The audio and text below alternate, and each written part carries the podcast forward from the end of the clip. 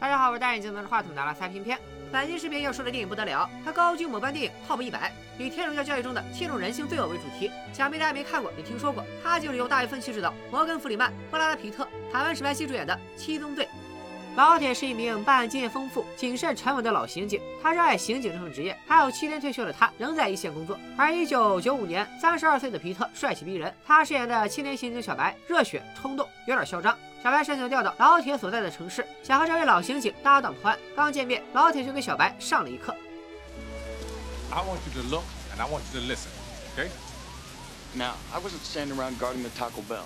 奈何年轻人太有个性，不服管啊！两人再见面是打工人最讨厌的星期一，暴雨瓢泼，是个发生命案的好天气。案发现场，老铁吩咐不让动，所以等他们赶到现场时，死者已经意大利面泡头超过四十五分钟了。老铁进去一看，好家伙，头一次见这么新鲜的巨人观。巨人观是啥？各位自行百度，或者有懂的小伙伴可以在弹幕里说一下，我就不解释了。这个吃货双手双脚分别被细绳捆住，小白往桌下一看，居然还有个桶装着吃货的呕吐物，他赶紧跳到一边，直说想吐。老铁批评小白太娇气，小白回击老铁倚老卖老，两人的性格如此不对盘，还能顺利查案吗？咱们接着往下看。法医尸检之后，首先排除了吃货中毒身亡。接着，法医展示了吃货的肠胃，没想到他居然吃那么多，活活撑到肠胃内壁破裂，导致体内大出血。老铁根据法医的最终报告推理，称只是吃货死亡的一半原因。凶手用枪抵住吃货的头，逼迫吃货进食，整整吃了十二个小时之后，吃货咽喉膨胀，无法继续。这时，凶手踢了吃货一脚，还导致吃货肠胃破裂，当场身亡。小白评价凶手是变态。老铁却从作案手法中看出了端倪，现场发现了两张超市小票，这位凶手在杀人过程中还出去补了一趟货。老铁由此判定，本案的凶手不是一般的冲动型杀人犯，吃货也只是一个开始，凶手会继续杀人。七宗罪之一的暴食拉开了这场犯罪盛宴的帷幕。这个杀人魔也该有个与主题相应的代号，就叫他撒旦，也就是天主教中的恶魔。老铁不愿接手这个案子，因为他马上要退休了。小白当即自告奋勇，你不愿意，我来。Day two. 果然如老铁所说，出现了新的受害者。第二名死者是一名律师。小白来到案发的办公室，地上那个鲜血拼出的单词 “greed” 正是七宗罪中的贪婪。暴食加贪婪，撒旦以七宗罪杀人的形式初显端倪。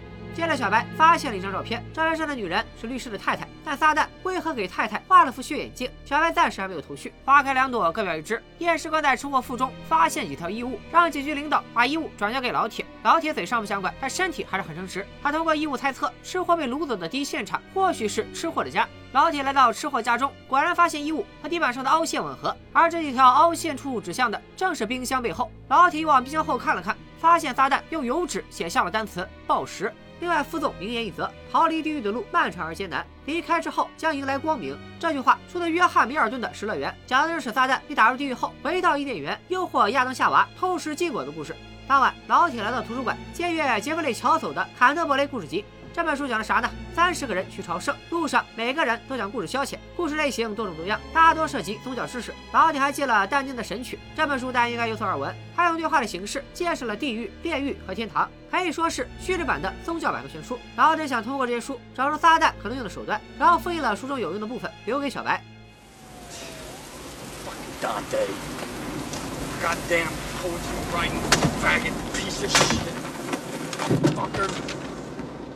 尽管老铁还有几天退休，他的办公室却已经属于小白，电话线路也及时切换。小白的老婆小辣椒打来电话，特意邀请老铁来家中做客。小白和小辣椒是高中同学，婚后也非常恩爱。两人刚刚搬来不久，但小辣椒把家收拾得非常温馨。空巢老人老铁本来十分羡慕，但很快他就不羡慕了。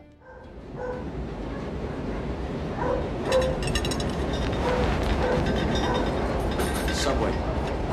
It'll go away in a minute. 地铁就在投影的生活，真是不大好过。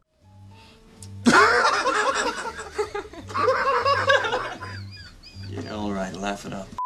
一顿晚餐让老铁和小白的关系融洽不少。饭后，两人单独讨论案情。老铁虽然不想负责，但还是有心辅助小白。小白和老铁聊到第二个死者律师的死，老铁没去第二个案发现场，小白就凭自己的判断，认为撒旦是趁安保系统脆弱的时候，偷偷潜入了律师的办公室。尸体在周二清晨被发现，而律师事务所从周六到周一都不上班，所以撒旦很可能在周五就潜入了律所。接着，小白拿出律师尸体的照片，律师右手拿着刀，其他身体部位都被绑在一起，现场还有个天平。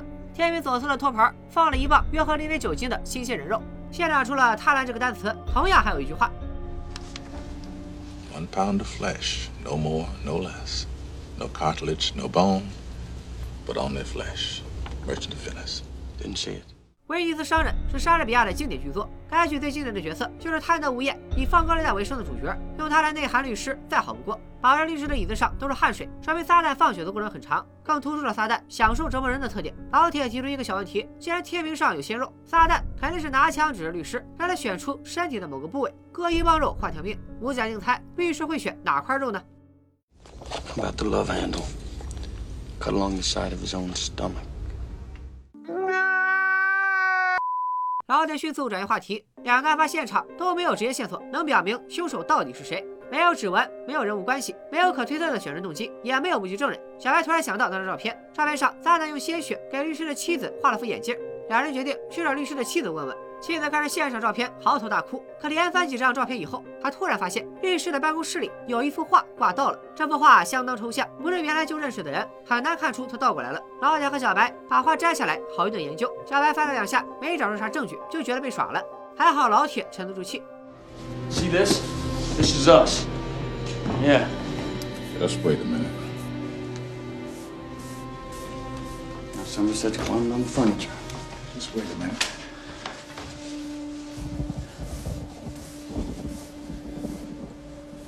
You're kidding me. Call the print lab. Help me，救救我！这就用指纹拼成了求救信号，来自受害律师还是凶手撒旦呢？此处提醒大家，本片上映于1995年，当时科技还不够发达，所以指纹比对结果一时半会儿也出不来。小白和老铁一觉睡到天亮，领导大喊着凶手找到了。律师办公室的指纹来自一个精神病，精神病的父母都是虔诚的基督徒，而且精神病有持枪抢劫和强奸未遂的前科，犯了两项重罪，但他服刑的时间却很短。因贪婪死去的律师正是精神病的辩护人，领导认为精神病就是撒旦，带上特警就要去逮捕他。路上，老铁告诉小白，他当警察三十四年，从没开过枪，也没中过枪。小白终于有一点比老铁强，他虽然没中过枪，但开过一次枪，因为犯人先开火，小白痛失队友，还不得不还手。那是他的第一次，也是唯一一次开枪。聊完伤心往事，精神病的家也到了。特警全副武装破门而入，但精神病用实际行动证明他根本不是撒旦。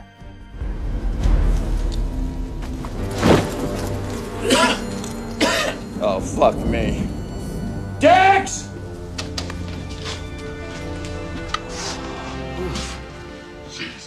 这是得叫救护车还是叫灵车啊？既然墙上写了字，还是叫法医吧。七宗罪第三宗懒惰达成。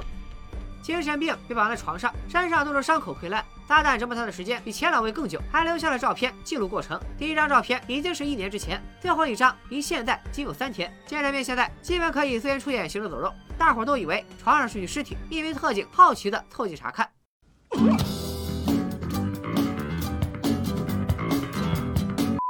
妈呀，诈尸了！小白和老铁都知道，这是撒旦施虐的同时，还留着精神病一口气，就是想嘲笑警方的无能。小白显然被激怒了，此时有个摄影师还不识好歹，对着小白和老铁猛拍。小白正无处发泄，便忍不住推搡摄影师，叫人家滚出去。老铁赶紧劝他别随便撒气。精神病在医院抢救，医生告诉老铁和小白，精神病确实如照片记录的时间一样，被囚禁折磨了整整一年。他体内还有大量药物，按医生的说法，你现在用手电筒照他一下，他都可能被直接吓死，更别说清醒的提供线索了。老铁和小白正好各回各家。就在这晚，老铁接到了一通意外的电话，小辣椒约他明早谈心。谈话内容也很意外，小辣椒怀孕了。呃，为啥第一时间不是告诉孩儿他爸，而是告诉老铁呢？孩子都不是他自己的啊！这谁说的？大家不要小白，或许是小白太忙了，或许是陌生的城市对小辣椒无所适从，他不想成为小白的累赘，所以只能把怀孕的消息告诉更有人生阅历的老铁。老铁劝小辣椒，如果你不想要孩子，就永远不要告诉小白你怀孕了。But if you choose to have this baby, you spoil that kid every chance you get. 老铁六六六，不仅是职场前辈，还兼职人生导师。小辣椒听完老铁的话，更坚定了留下孩子的决心。一段知心大意的小插曲过后，让我们回到案情上来。七宗罪里，暴食、贪婪、懒惰这三种罪行已经被划掉。在更多受害者出现之前，警方必须抓到撒旦。老铁调查了精神病的房东，得知每个月一号，房东都会在信箱里拿到现金房租，且精神病既没有需求，也没被投诉过，是房东心目中最完美的房客。连动都动不了，可不是完美吗？老铁又继续分析撒旦的心理。精神病被囚禁整整一年，一天不多，一天不少。撒旦肯定设计好了，让警察在今天发现他。而且撒旦对精神病进行了持续的折磨，还插了导尿管帮他排泄，按时交房租，说明撒旦细心、执着、思维缜密。这是一个异常强大的对手。他们要在第四个受害人出现之前找到撒旦本人，需要走点捷径。老铁花钱买通一个 FBI 调查员，小白没想到铁面无私的老铁还会使用这种手段。老铁告诉小白，FBI 已经入侵图书馆系统多年，监视大众的阅读习惯。只要有人借阅一些危险书籍，就会被带走调查。所以老铁才会找这位调查员帮他查询这段时间有谁集中借阅过宗教相关的书籍。一小时后，调查员把名单交给老铁，还真让他们发现了一个可疑人物。此人短期内借阅了大量宗教和犯罪相关的书。二人来到可疑人物家门口，敲门的同时，走廊尽头出现了一个男人。没有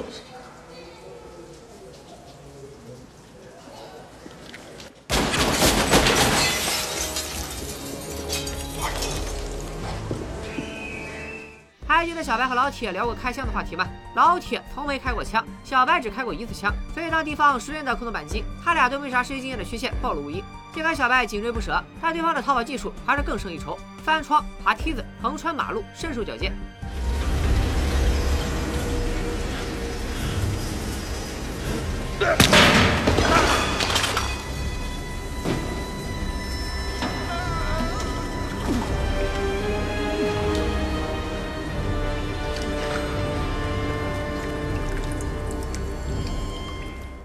耍皮下了一句，反侦查能力也不错。还好老铁及时赶到，小白才保住了性命。那个男人也消失在大雨中。现在问题来了，此人真的是撒旦吗？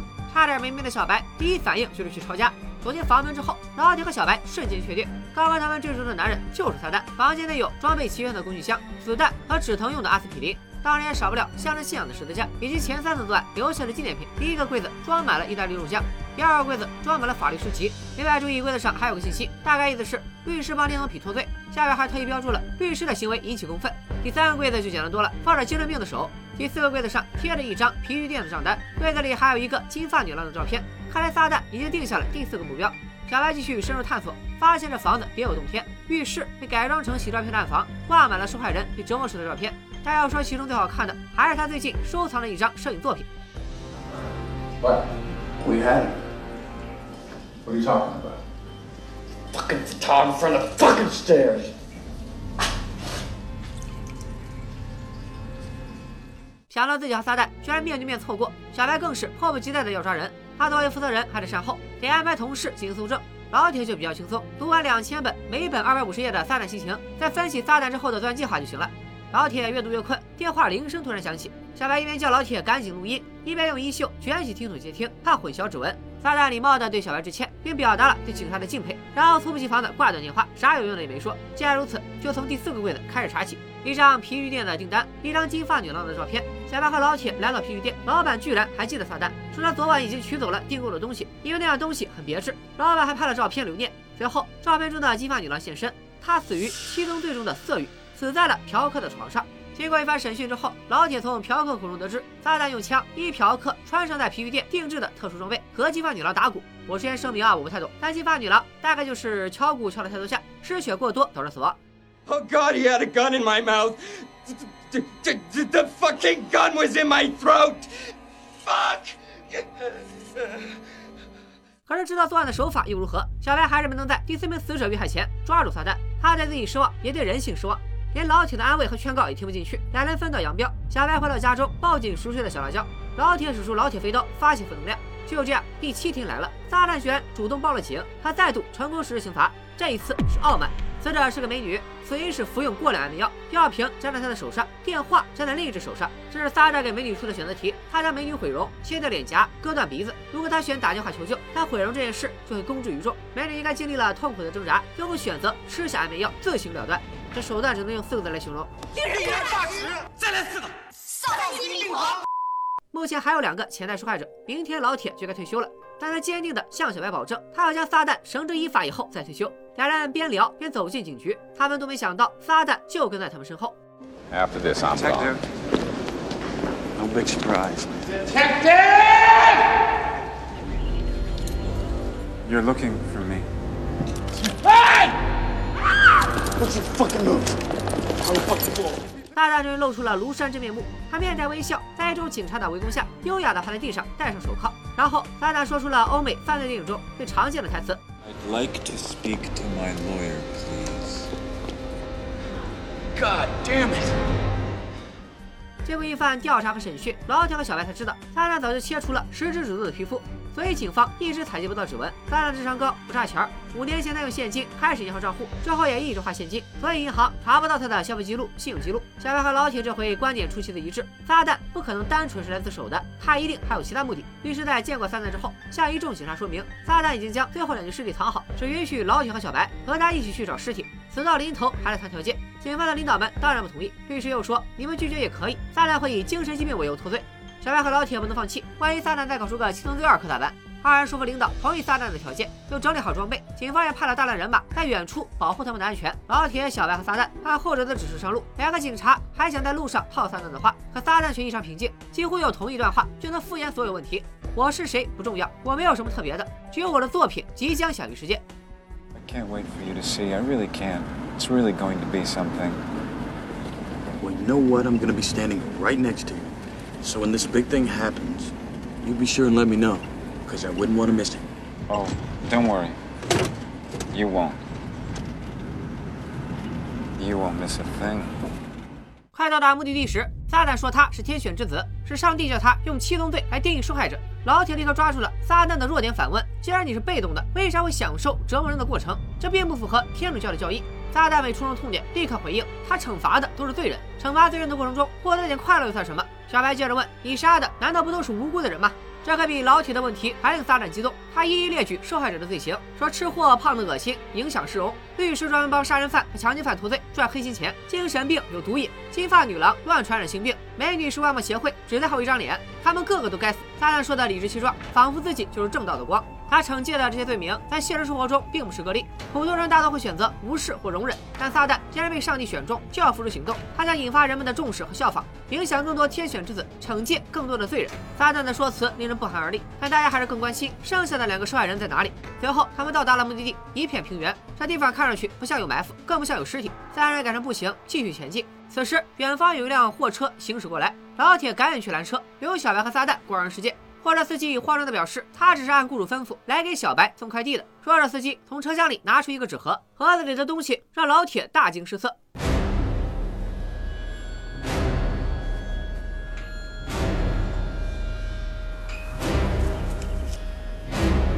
California, stay away from here. Stay away from here now. Don't, don't, don't come in here. 他边往回跑边大吼着让小白放下枪，可一切都在按撒旦的计划进行。老铁在往回跑时，撒旦提到了小白的老婆小辣椒。I visited your home this morning. After you'd left. I tried to play husband. I tried to taste the life of a simple man. It didn't work out. So, I took a souvenir. Her pretty head. 小白听完的瞬间，脑子要炸了。他不可置信地问老铁：“盒子里到底装着啥？” 老铁却只是让小白放下枪问问说盒子里装了什么东西。小白心下了然盒子里装的就是自己心爱妻子的头。他想开枪可老铁不停的劝他如果开枪你就输了。撒旦就是想要激怒你好死在你的手上。She begged for her life to take that shut up! She begged for her life. Shut up! And for the life of the baby inside of her.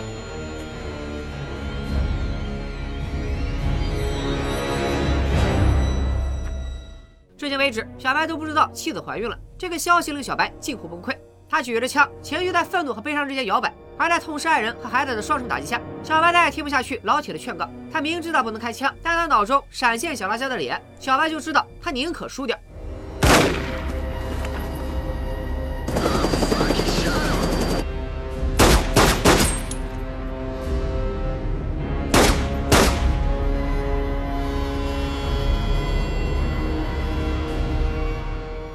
撒旦之前说的没错，小白绝不会错过，因为本片的压轴大戏七宗罪的最后两项罪名，嫉妒就是撒旦自己，暴怒就是刑警小白。最终七宗罪中五人死亡，精神病早晚要完，只剩小白一人生还。但他不但动用私刑触犯了法律，还赔上了妻子小辣椒一尸两命。反派撒旦从头赢到尾，小白的后半生将活在后悔与仇恨中。老铁的职业生涯终究没能圆满落幕。本片结尾，老铁引用了一句海明威书中的话：“世界是美好的，值得我们为之奋斗。”老铁只同意后半句。可如此失落的结局，令“奋斗”这个积极向上的词也显得苍白无力。观看《七宗罪》这个片名，大家也能猜到，这是一部以天主教为背景的犯罪电影。而导演大卫芬奇将宗教设定运用得淋漓尽致。看完电影之后，你可能会产生许多疑问。首先就是为啥小白非杀撒旦不可？第一，小白得知老婆死了，当时的愤怒已经达到了顶点。第二，撒旦是有预谋犯罪，一切尽在他掌握。就算他今天自首，警方也没有任何能证明他是凶手的直接证据。法庭上，他很有可能会翻供，从而逃脱法律的制裁。第三，就算撒旦最终被判入狱，美国是没有死刑的。虽然杀了这么多人，估计要判个几百年，但撒旦在狱中依然可以活得好好的。面对小白，他会知法犯法，宁愿犯一个故意杀人罪，也要亲手杀死撒旦报仇。第二个问题，撒旦是何时选择小白为目标的？小白和老铁发现撒旦的窝点时，只有四个柜子，也就是前四名死者的资料。所以说，撒旦也是在杀人的过程中慢慢搜寻下一个目标。从浴室中小白的照片可知，他应该是在精神病被发现之后，还盯上了印度的刑警小白。这是一幕险棋，对撒旦来说充满挑战和乐趣。但犯罪高手也有失手的时候，他没想到小白能找到他的老巢，很可能是自己的家遭到入侵，令撒旦感到冒犯，所以他最后才节外生枝，也潜入了小白家，杀死非七宗罪代表的小辣椒。小辣椒到底死没死，也是本片多年来最大的争论点之一。有些同学认为他没死，第一，没有明确镜头展现他的死亡；第二，撒旦杀的人都是犯了七宗罪中的某一项罪名，而小辣椒却没有，他是完全无辜的。撒旦可能故意骗小白，说自己杀了他的妻子，从而激怒他，协助自己完成暴怒和嫉妒两起案子。因为更倾向于小辣椒的确死了，之前激发女郎的死也没有露脸镜头，可能是场面过于残忍血腥。另外，最大的证据是，如果小辣椒没有死，盒子里不是他的脑袋，老铁没有理由拒绝给小白看。按照撒旦对前五个受害者的残忍程度，砍个头对他来说不算什么。只有小辣椒真的死了，撒旦才能名正言顺的以嫉妒小白有这么好的老婆为由被小白杀死，小白最后的暴怒才有意义，撒旦的嫉妒之罪才成立。最后一个问题，撒旦为什么会选择七宗罪杀人仪式？从他高智商不差钱的设定来看，撒旦无疑具有时下最流行的罪犯人设——反社会人格障碍。当反社会人格出现在虔诚的天主教徒身上，他肯定会选择宗教色彩浓厚的杀人方式。所以，撒旦借阅了大量的宗教书籍，其中有一本书和老铁借阅的书重合，《淡定的神曲》。神曲里将七宗罪物化成了七层台阶，但丁每铲除一种罪行，就能向上走一步。七宗罪全部消除，但丁就能上天堂。最后，但丁自己也承担了一种罪名。我合理怀疑撒旦把自己带入了这个故事，所有人都以为撒旦最后死了，可撒旦本人肯定做足了准备，要与天堂见上帝。说到两个男主角摩根·弗里曼和布拉德·皮特，这种老少配一起破案的组合，在影视作品里其实很常见。导演想通过小白和老铁表达两种社会形象的对冲：老铁冷静理智，看破红尘，身上有大都市氛围中的冷漠疏离，所以他一开始不想卷进这起麻烦的案子。小白冲动激进，非黑即白，代表着一股打破腐朽规则的力量。电影也多处用打光来区分二人。当他们一起搜查撒旦的家时，小白身处红色暗房，红色代表着热烈、斗志和激情，也代表冲动、暴力和血腥。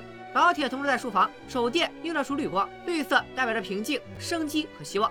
天主教中的七宗罪其实离我们并不遥远，嫉妒、傲慢、暴怒、懒惰、贪婪，都是人性中最常见的弱点。我相信这个世界上没有任何人敢说他们这辈子从来不会出现以上五种情绪，而剩下的两个暴食和色欲，那就更不用多说了。食色性也，食欲和性欲本来就是人类最原始的欲望，这些人性的弱点，我们想要完全克服是不可能的，只能去疏导这些负面情绪，慢慢培养自己的自控能力。这个世界很美好，我们应该为之奋斗。